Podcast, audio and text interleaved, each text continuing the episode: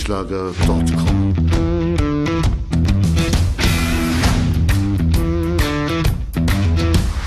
Energie für Körper und Geist. Der Podcast für dich und andere Menschen, die mehr aus ihrem Leben machen wollen.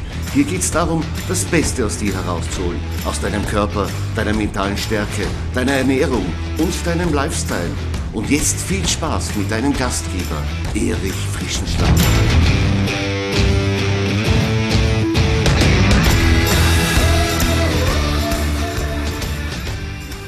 Ein herzliches Servus aus Graz. Hier bin ich wieder. Erich Frischenschlag ist am Mikrofon mit der 85. Folge des Podcasts Energie für Körper und Geist. Ich freue mich, dass du dabei bist, dass du mir deine Aufmerksamkeit schenkst und ich glaube, ich habe heute ein spannendes Thema für dich. Es geht nämlich um einen sehr sperrigen Begriff, nämlich um die exekutiven Funktionen in deinem Gehirn die sind noch nicht so bekannt, aber du wirst im Laufe des Podcasts merken, wie wichtig diese sind und deswegen denke ich mir, muss ich diesen Funktionen eine eigene Podcast-Episode widmen. Dass Bewegung alle Systeme deines Körpers optimiert, ist ja hinlänglich bekannt. Aber du hast sicher noch nicht gewusst, dass bestimmte Bewegungstrainings auch deine Gehirnfunktionen massiv verbessern. Sport und Bewegung stärkt nämlich die sogenannten exekutiven Funktionen in unserem Gehirn. Und das haben Neurowissenschaftler in Europa, in Amerika und in Australien bereits nachweisen können. Und das mit einer Wirkungsbreite und mit einer Effektstärke, an die keine andere Tätigkeit und vor allem auch kein Medikament heranreicht. Ja, spannend ist dieses Thema vor allem deswegen, weil ich mit meinem Kollegen Johannes Gosch ein Tool entwickelt habe, ein Trainingstool, das nennt sich Nine Mind Steps. Es geht um effektives Gehirntraining in Bewegung. Und du ahnst es schon, das, was man damit nämlich sehr, sehr gut trainieren kann, sind genau diese wichtigen exekutiven Funktionen. Die Nine Mind Steps, die möchte ich hier schon einmal anteasern. Es gibt sie, du kannst sie auch schon bestellen über meine Website erichfrischenschlager.com. Und dort gibt es auch eine sehr gute Beschreibung mit, ähm, mit den Übungen, wo du sie schon einmal nachlesen kannst, welche Typen von Übungen es gibt und was du damit genau stärkst. Ich komme aber später in dieser Podcast-Episode noch einmal auf unser tolles Übungsset 9 Main Steps zurück. Widmen wir uns jetzt vielleicht den exekutiven Funktionen. Es geht um drei positive Effekte, die Bewegung in deinem Gehirn auslöst. Ja, ich möchte vielleicht da beginnen und dich da abholen, was du schon weißt, nämlich Bewegung macht einen gesunden Körper. Wenn wir uns bewegen und wenn wir Sport machen, dann tun wir sehr viel für unseren Körper. Wir bauen Muskeln auf und Fett ab. Bei regelmäßiger Bewegung optimieren wir auch unser Herz-Kreislauf-System. Dabei verbessert sich zum Beispiel die Fließeigenschaft des Blutes. Es verbessert sich unser Herz. Es vergrößert sich auch unser Herzmuskel.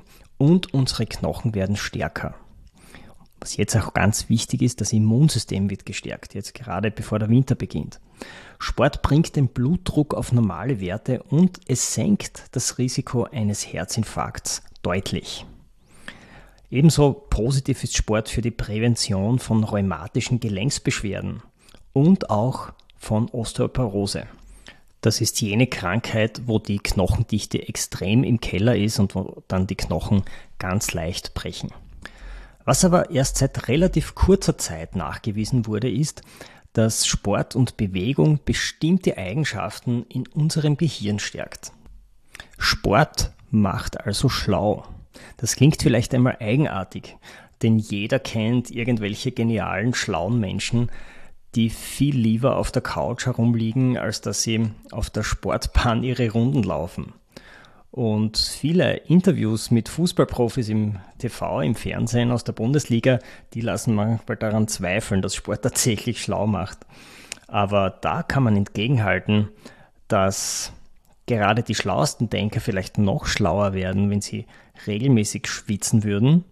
Und vielleicht auch, dass gerade früher die Fußballprofis ja auch oft ähm, keine lange Bildungskarriere genossen haben und dass sie auch aus extrem bildungsfernen Gesellschaften kommen. Aber ich denke, inzwischen hat sich das auch sehr stark geändert. Außerdem reden wir ja von einem statistischen Mittelwert. Das ist so ungefähr wie wenn man sagen würde, Rauchen ist eigentlich nicht gesundheitsschädlich, denn mein Opa ist schon 80 und der lebt immer noch. Aber das sind eben diese Ausnahmen, die immer wieder auftreten. Uns geht es ja um einen statistischen Durchschnittswert und um glasklare Studienergebnisse, die gewisse Effekte belegen.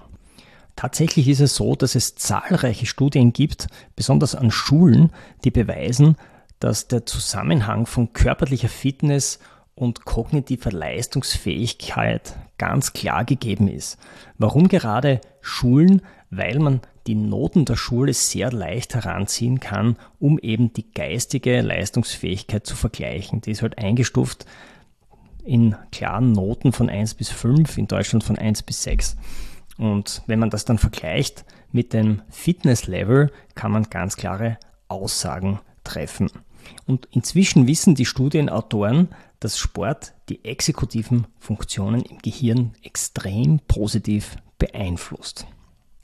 Man könnte also sagen, sportliche Schüler, die haben die besseren Noten.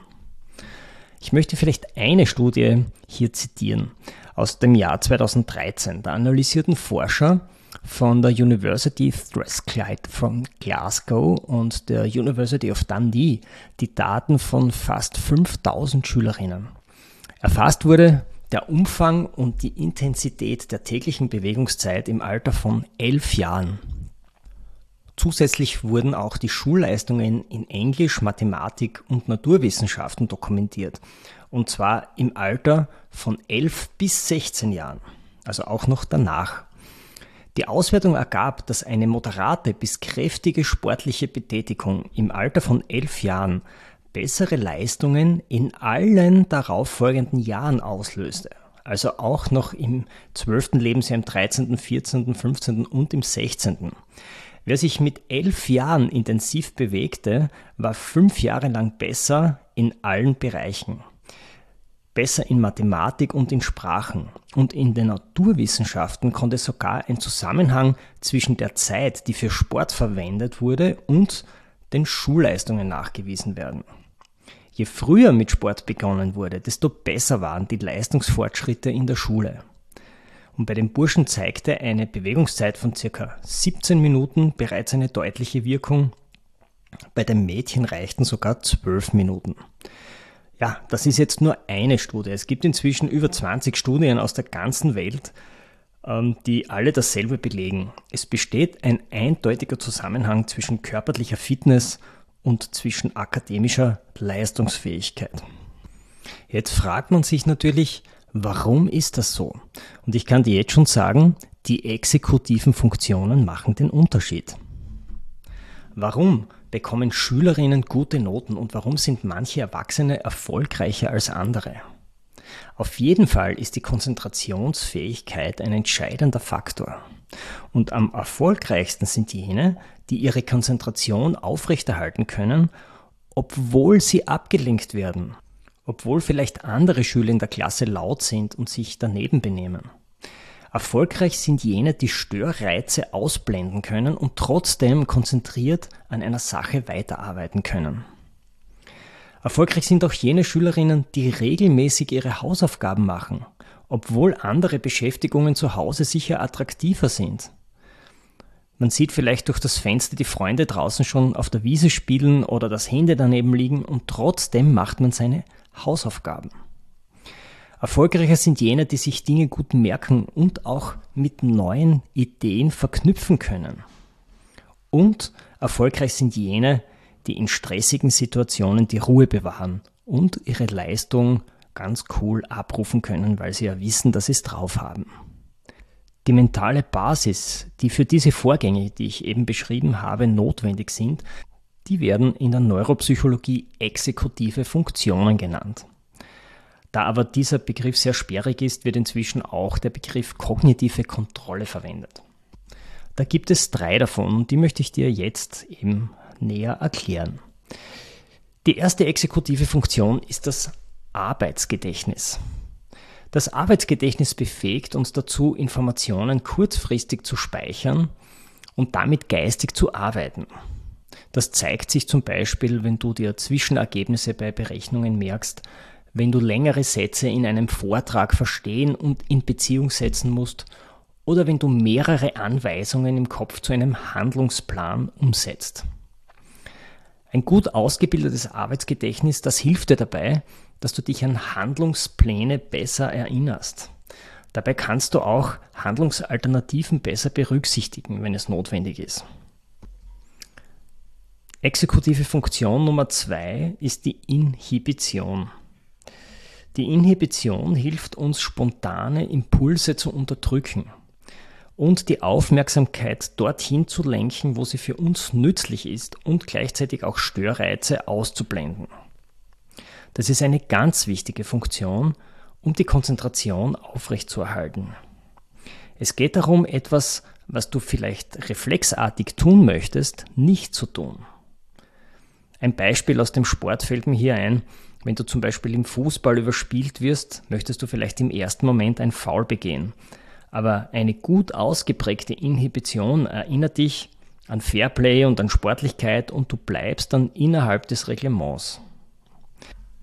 Ein anderes Beispiel wäre vielleicht äh, an einem Buffet, wo viele Menschen sind und wenn das Buffet noch nicht eröffnet wurde, dass du vielleicht nicht gleich als Erster hingreifst, sondern dass du vielleicht deinen äh, Reflex, auch wenn du großen Hunger hast, den Reflex zuzugreifen, vielleicht unterdrücken kannst, bis eben das Buffet eröffnet wurde oder bis es möglich ist, dann äh, etwas zu holen, um den Hunger zu stillen. Eine gut ausgebildete Inhibition, die macht dich weniger beeinflussbar von deinen Emotionen. Auch hier kannst du Emotionen, die gerade in dir hochkommen, unterdrücken und nicht gleich ähm, den ersten Impuls nachgehen. So gelingt es, Handlungen zu vermeiden, die deinem Ziel entgegenstehen. Wenn jetzt dein Ziel zum Beispiel eine gut ausgeprägte Ausdauer ist und du trainierst dafür, dann würde es wenig Sinn machen, wenn du dann dir ab und zu eine Zigarette gönnst. Deine Inhibition wäre also eher schlecht, wenn du dein Ziel Ausdauer mit Zigarettenrauchen sabotierst. Im Gegenteil, du solltest eher unterstützende Maßnahmen oder ein unterstützendes Verhalten an den Tag legen, zum Beispiel mit einer unterstützenden Ernährung. Ein anderes Beispiel wäre auch ähm, im Bildungsbereich, wenn du ein Ziel hast, eine gewisse Ausbildung abzuschließen, das kann jetzt in der Schule sein oder auf der Universität oder auch nebenberuflich in der Fortbildung. Das erfordert natürlich, dass du Zeit dafür verwendest, für diese Aus- oder Fortbildung und du musst dir diese Zeit auch nehmen.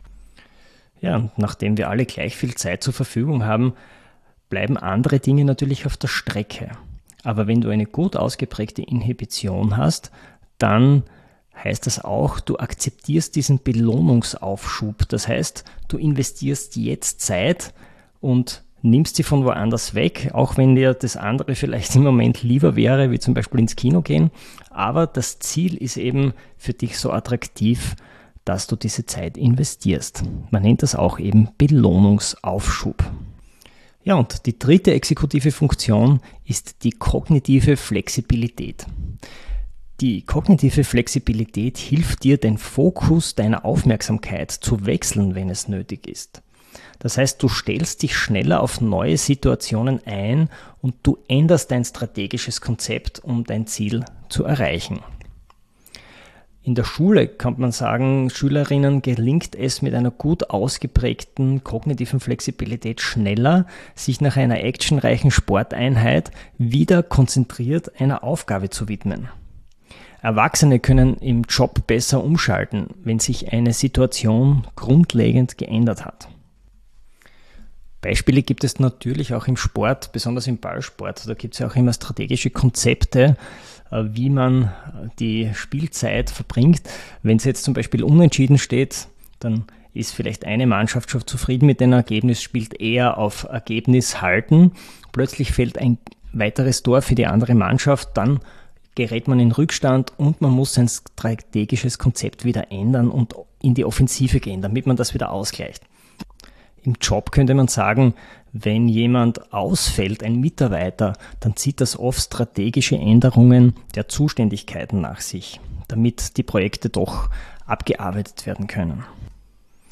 So, du kennst jetzt die drei exekutiven Funktionen. Wiederholen wir nochmal, das ist das Arbeitsgedächtnis. Es ist dazu da, Informationen kurzfristig zu speichern und damit geistig zu arbeiten. Funktion Nummer zwei ist die Inhibition, die uns dabei hilft, spontane Impulse zu unterdrücken, damit wir unserem Ziel näher kommen. Und die exekutive Funktion Nummer drei ist die kognitive Flexibilität, die uns hilft, den Fokus der Aufmerksamkeit zu wechseln, wenn es nötig ist.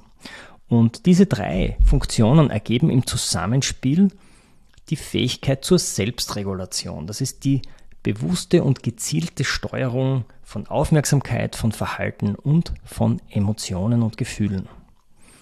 Und diese Selbstregulation, die ist die Grundlage für selbstverantwortliches, aktives und selbstwirksames Lernen und Arbeiten, wie die Psychologen sagen. Wir benötigen diese Fähigkeiten übrigens auch für ein friedliches, gemeinschaftliches Zusammenleben mit unseren Arbeitskolleginnen, mit vielleicht mit einer Klassengemeinschaft. Und der Erfolg in der Ausbildung, im Beruf und im Alltagsleben ist in einem hohen Maß von der Ausbildung der exekutiven Funktionen abhängig.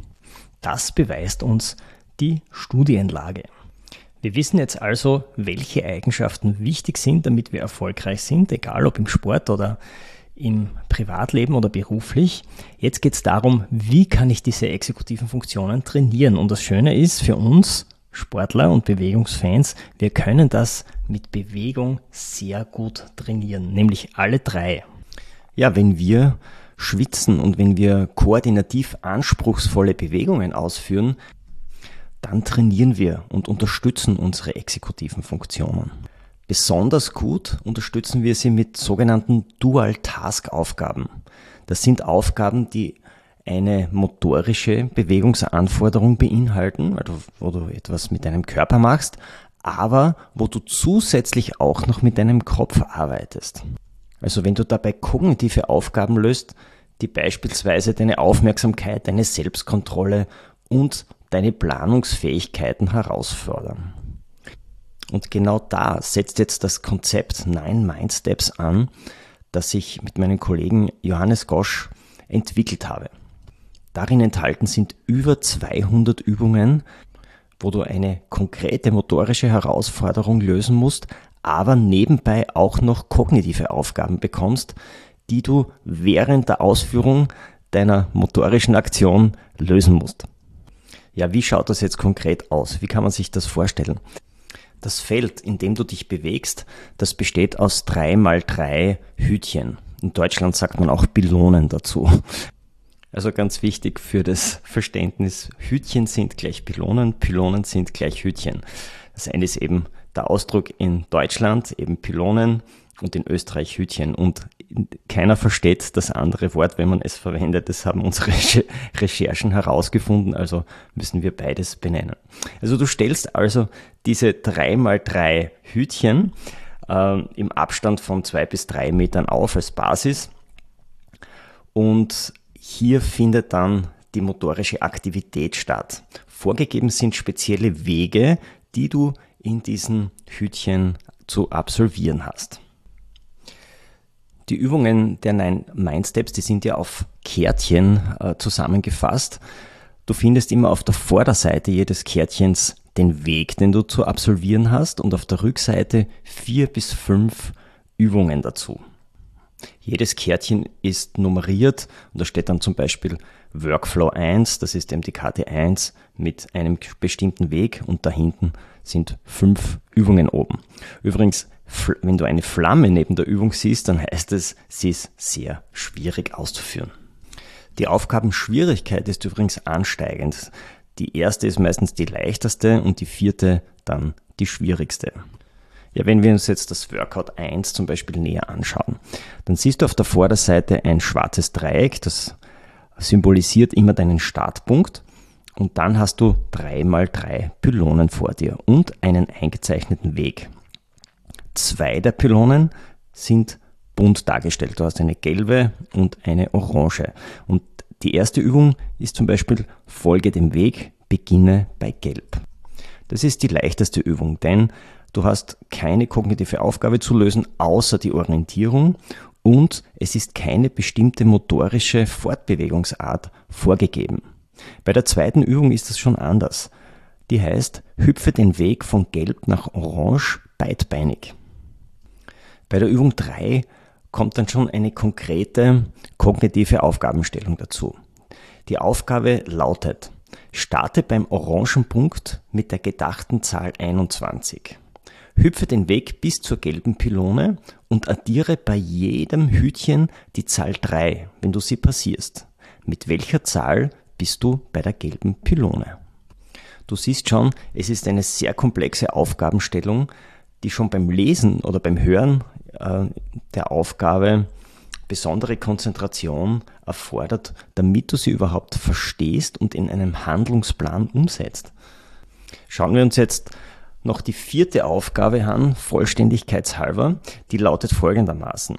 Starte mit der Zahl 100, mit der gedachten Zahl 100 und subtrahiere mit jedem Schritt die Zahl 3. Wie weit kommst du, wenn du dich von gelb nach orange bewegst? Fortbewegungsart sind Sidesteps. Also bei dieser Aufgabe glühen bereits deine Synapsen und da werden die exekutiven Funktionen schon richtig trainiert, denn das ist eine sehr komplexe Aufgabenstellung, die du mal erfassen musst, in einen Handlungsplan umsetzen musst und alle erforderlichen Ansprüche parallel erledigen musst. Also die Orientierung durch die Pylonen. Dann mit Sidesteps hier dich möglichst rasch durchzubewegen und nebenbei dann noch die Subtraktion von 100 mit jedem Schritt durchzuführen. Wenn du die 50 Übungskarten aus der Verpackung nimmst und sie ansiehst, dann wirst du merken, es gibt vier verschiedene Farben, in denen diese Kärtchen oder diese Workouts dargestellt sind. Das Beispiel, was ich genannt habe, war vom Typ 1, das sind Karten mit Wegen. Zum Unterschied von den anderen Kärtchen ist hier jede Pylone nicht mit Informationen besetzt. Alle anderen Kartentypen, da sind die Pylonen oder die Hütchen noch zusätzlich mit Informationen besetzt. Zum Beispiel haben wir bei den rosaroten Karten jedem Hütchen, jeder Pylone eine Zahl zugeordnet. Und die verwenden wir dann natürlich bei den Aufgaben, um spezielle Rechenoperationen zu leisten. Bei den beigen Karten sind jeder Pylone Buchstaben zugeordnet. Die sind so ähnlich angeordnet wie an, auf einer Handy-Tastatur. Das heißt, es sind immer drei Buchstaben pro Pylone. Der Weg, den du zurücklegst, der ist bei diesem Kartentyp nicht eingezeichnet. Der ergibt sich dann aus der Aufgabenstellung. Wenn du zum Beispiel ein Wort buchstabieren willst, wie das Wort Bewegung, dann gehst du eben zu diesen unterschiedlichen Pylonen hin. Und du musst eben immer nachsehen, wo befindet sich eben dieser Buchstabe auf welcher Pylone. Und das siehst du auch nur am Kärtchen. Wenn du jetzt die Übung vereinfachen möchtest, weil du mit jüngeren Kindern arbeitest, dann könntest du auch zusätzlich nach, neben jeder Pylone noch äh, die Buchstaben dazulegen, für was die Pylone steht. Aber grundsätzlich reicht es auch, wenn du die Information nur am Kärtchen hast und dann selbst zuordnest. Ja, und beim vierten Kartentyp, der ist im Hintergrund grau und auf der Vorderseite sind neun Pylonen in unterschiedlichen Farben dargestellt. Das heißt, es geht um Farbkombinationen, die man sich merken muss und dann den richtigen Weg dazu finden muss. Ein Beispiel dazu. Lege folgenden Weg zurück. Blau, Violett, Rosa, Rot, Gelb, Weiß. Hüpfe dabei auf einem Bein rückwärts und wechsle nach jeder Pylone das Bein. Auch hier eine sehr komplexe Aufgabenstellung, wo du Störreize ausblenden musst, denn in Wahrheit haben die Hütchen ja alle die gleiche Farbe. Die Farbzuordnung ist ja nur auf deinem Kärtchen zu sehen. Und hier forderst du wieder deine exekutiven Funktionen, damit du hier die richtigen Zuordnungen triffst die kognitive Flexibilität und das Arbeitsgedächtnis. Ja, wir haben natürlich auch ein Manual entwickelt, das du dazu bekommst und da gibt es ganz viele Ideen drinnen und Erklärungen, wie du die Übungen anlegen kannst, egal ob du mit einer Gruppe arbeitest, mit mehreren Kleingruppen oder ob du die Übungen selbst ausprobierst. Wenn du jetzt neugierig bist und mehr wissen möchtest über die 9 Mindsteps, dann schau auf meine Website erichfrischenschlager.com. Dort findest du alle wichtigen Informationen. Dort findest du auch Übungskärtchen, also Fotos von Übungskärtchen, damit du dir dann schon eine konkrete Vorstellung hast, wie das funktioniert. Und wenn du dich jetzt fragst, was heißt eigentlich Nein Mindsteps, dann auch noch zum Schluss diese Erklärung. Nein steht für die neuen Pylonen oder Hütchen, mit denen du hier arbeitest. Du kannst natürlich auch andere Platzhalter verwenden, wie leere Joghurtbecher oder Bettflaschen. Dann das Mind steht für das äh, Training unseres Gehirns und die Steps stehen für die Bewegung, die du dabei machst. Also diese Dual-Task-Aufgaben. Du siehst also schon, um deine exekutiven Funktionen zu trainieren, bedarf es nicht viel. Also du brauchst ein wenig Platz und die richtigen Ideen, die findest du auf den Nine Mindsteps Trainingskarten und schon geht's eigentlich los. Wir haben natürlich auch die verschiedensten Variationen ausprobiert, was ja auch sehr interessant ist. Zum Beispiel haben wir die Abstände zwischen den Pylonen auf 10 und mehr Meter erweitert auf einem Fußballfeld, also wirklich groß. Dann hast du natürlich den Schwerpunkt auf Ausdauer. Und du kannst jetzt auch mit ganzen Fußballmannschaften trainieren. Du kannst zum Beispiel bei jeder Übung einen Ball mitführen mit dem stärkeren Bein, mit dem schwächeren Bein. Da geben sich noch viel, viel mehr Übungsvariationen dabei. Und du trainierst noch eine spezielle sportartspezifische Fähigkeit. Wenn du jetzt Lust bekommen hast, das auszuprobieren, dann schau auf meine Website, wo noch viel mehr Informationen stehen und wo du natürlich auch das Übungsset 9 Mindsteps bestellen kannst. Also trainier unbedingt deine exekutiven Funktionen, wenn du im Sport oder in deinem Leben erfolgreich werden möchtest und eventuell können dir unsere neuen Trainingskarten dabei helfen. Das war's für heute. Ich sag Tschüss und Servus aus Graz. erichfrischenschlager.com